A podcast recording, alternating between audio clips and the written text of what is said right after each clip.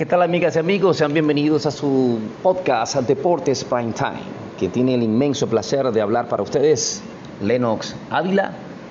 Estaremos hoy presentando un programa referente al draft de la NBA, los detalles que aglomeran, que aglutinan las distintas pautas y normativas en la lotería de cada año en el mejor baloncesto del mundo de la National Basketball Association.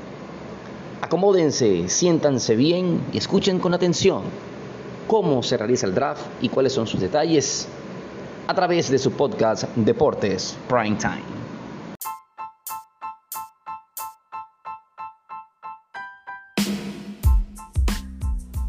Estás escuchando Deportes Prime Time con Lennox Ávila.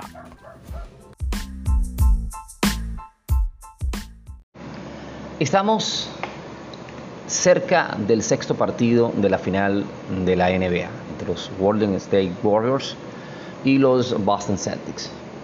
Es en este instante cuando estoy grabando para ustedes este podcast con una explicación de lo que es el draft de la NBA. Y nos preguntamos entonces lo siguiente. ¿Qué es el draft? ¿Cómo funciona? ¿Cuál es su objetivo? ¿Y cuánto ganan los jóvenes que son elegidos en el mismo? Comencemos con la pregunta genérica. ¿Qué es el draft? Un proceso de selección en el que las 30 franquicias de la NBA consiguen los derechos de jugadores menores de 23 años de las diferentes universidades que conforman la National League Athletic Association, conocida también como la NCAA.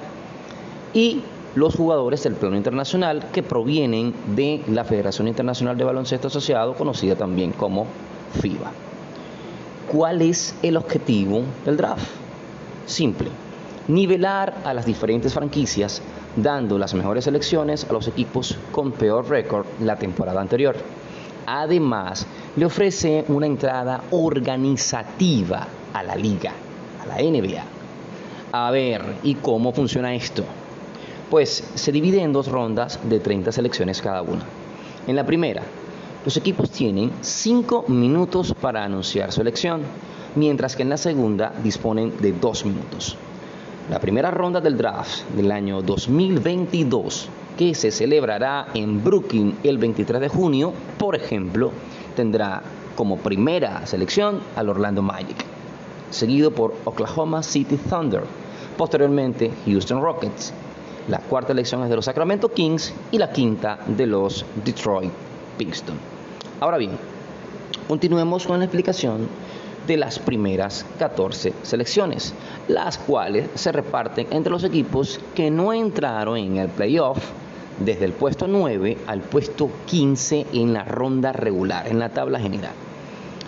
¿Cómo logramos darle a cada uno su puesto o su orden? Simple se realiza un sorteo en que las probabilidades de ganar el número uno son mucho mayores cuanto peor sea el récord de la temporada anterior. En el caso de los, tres últimos picks, o sea, los puestos 28, 29 y 30, estos tendrán las mismas probabilidades de obtener el pick 1 del 14%. 14% para poder obtener el pick 1 de esa ronda. Ahora bien, el 26 y el 27, si vamos también al porcentaje, tendrán un 11,5% de obtener ese pick número 1, mientras que el que llegue en el puesto 25 tendrá un 9% de probabilidades. Esto es por supuesto visto desde una perspectiva matemática, de una perspectiva de probabilidades con la intención de darle una equidad a esta selección del draft.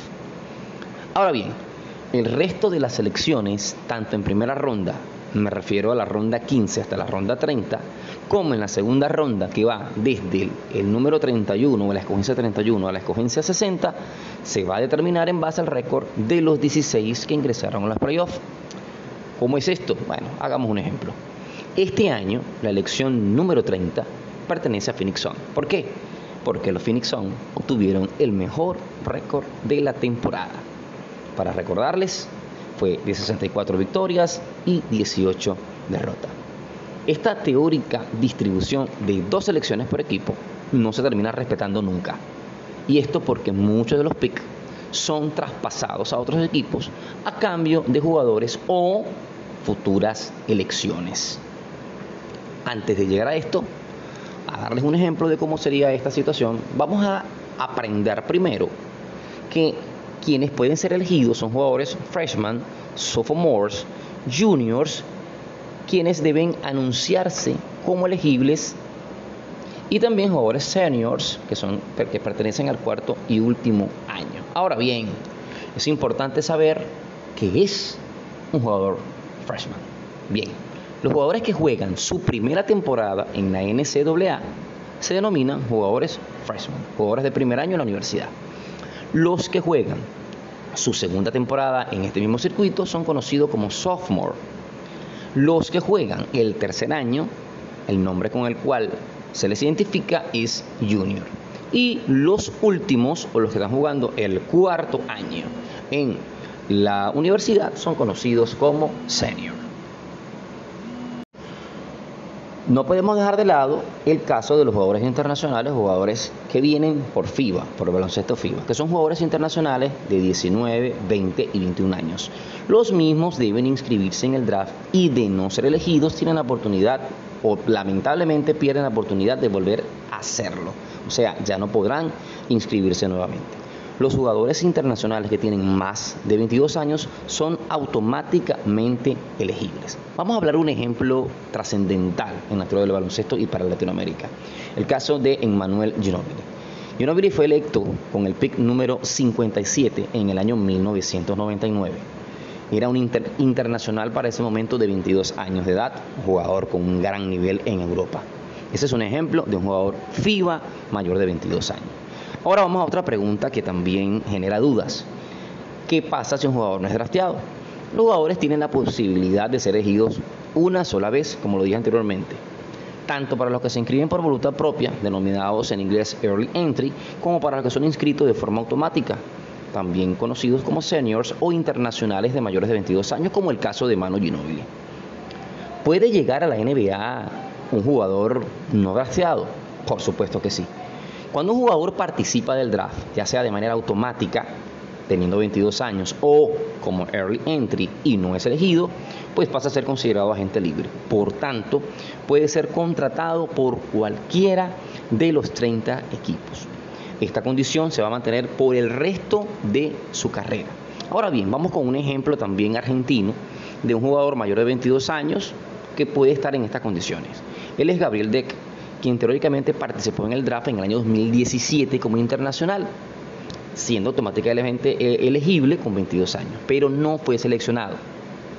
Cuando eh, Oklahoma, City Thunder lo contrata en el año 2021, lo hizo en condición de agente libre y pudo ser contratado.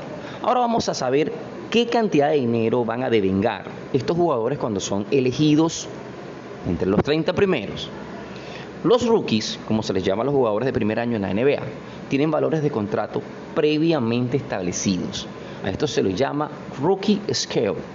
El primer pick, por ejemplo, de este año 2022-2023 va a ganar 9 millones de dólares en su primer año y 9,5 millones de dólares en el segundo año. Eso está totalmente confirmado. Ahora bien, es importante aclarar algo. Esto no es un contrato asegurado. Esto es una incorporación de derechos los jugadores seleccionados no tienen la obligación de sumarse a ese equipo que lo haya elegido, aunque no podrán hacerlo con otra franquicia de la NBA, a menos que esta franquicia se desprenda de los derechos de ese jugador. A ver, vamos a poner un ejemplo de algunas jóvenes promesas que fueron en su momento monedas de cambio y que pudieran ser interesantes en ese momento, pero dejaron de ser interesantes para trascender en los tiempos. Y vamos a poner el ejemplo de Kobe Bryant. Los Lakers tuvieron temporadas en bajo nivel, lo que les permitió tener picks altos en un momento dado. Y ellos fueron Brandon Ingram y Lonzo Ball. Ambos fueron segunda elección del draft.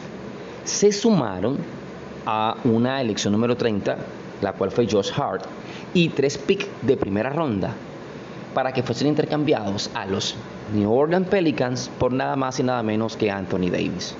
Anthony Davis, uno de los mejores jugadores de la liga, y fue una consecuencia directa en la obtención del anillo del año 2020, en aquella burbuja donde Los Ángeles Lakers quedaron campeones y que Anthony Davis fue alguien supremamente importante para conseguir dicho título.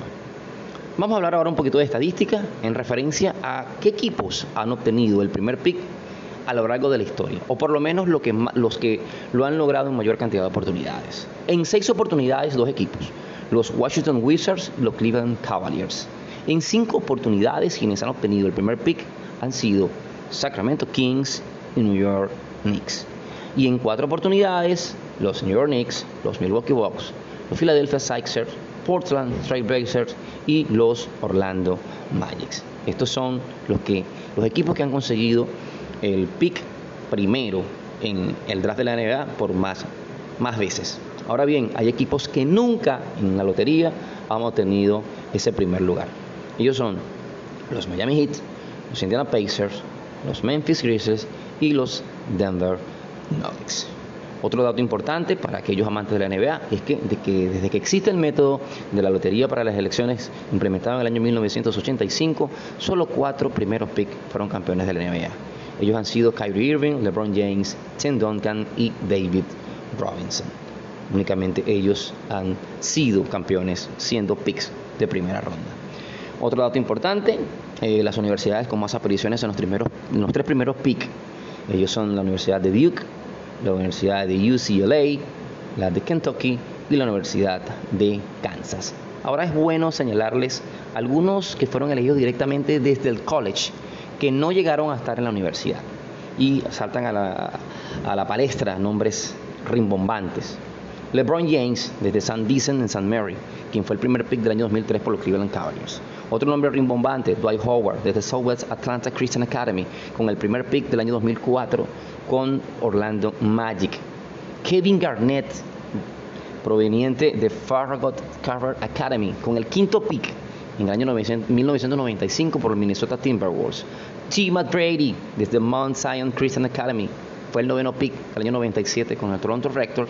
Y no pudiéramos dejar de nombrar, por supuesto, a Kobe Bryant, quien proviene del Instituto Lower Merion.